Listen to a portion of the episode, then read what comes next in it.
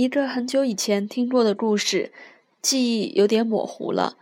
如果有错，请纠正我。以下是这个故事的大概：意大利中世纪的一位诗人但丁，在欧洲是一位受人尊敬的诗人。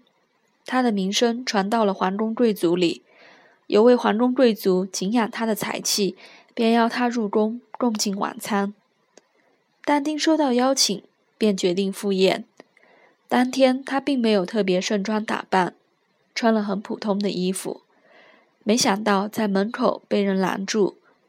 那人对但丁说道：“先生，这个晚宴是给受邀请的人参加的，拒绝让但丁进入晚宴会场。”但丁笑一笑，便转身回家了。由于那晚皇宫贵族没见到但丁。失望之余，还是再度邀请但丁入宫共进晚餐。但丁还是答应了。当晚，但丁特别慎重打扮，也顺利赴宴。然而，在餐桌上，但丁竟然不断的把食物往身上的衣服泼洒。皇宫贵族很惊讶不解的问但丁为什么要这样做。但丁回答：“上次我穿了破衣服来，被拦住了。”这次我穿了慎重的衣服来，就顺利进来了。所以我猜你们邀请的是我的衣服，便把美味的餐点给这身衣服享用。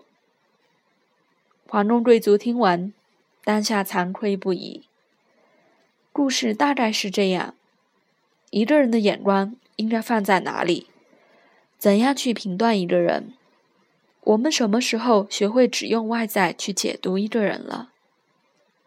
不是每个人都能有能力穿好的、吃好的、打扮的漂漂亮亮、体体面面，所以我们又怎么可以用这样肤浅的方式去断定一个人的好坏善恶？大家一起加油吧！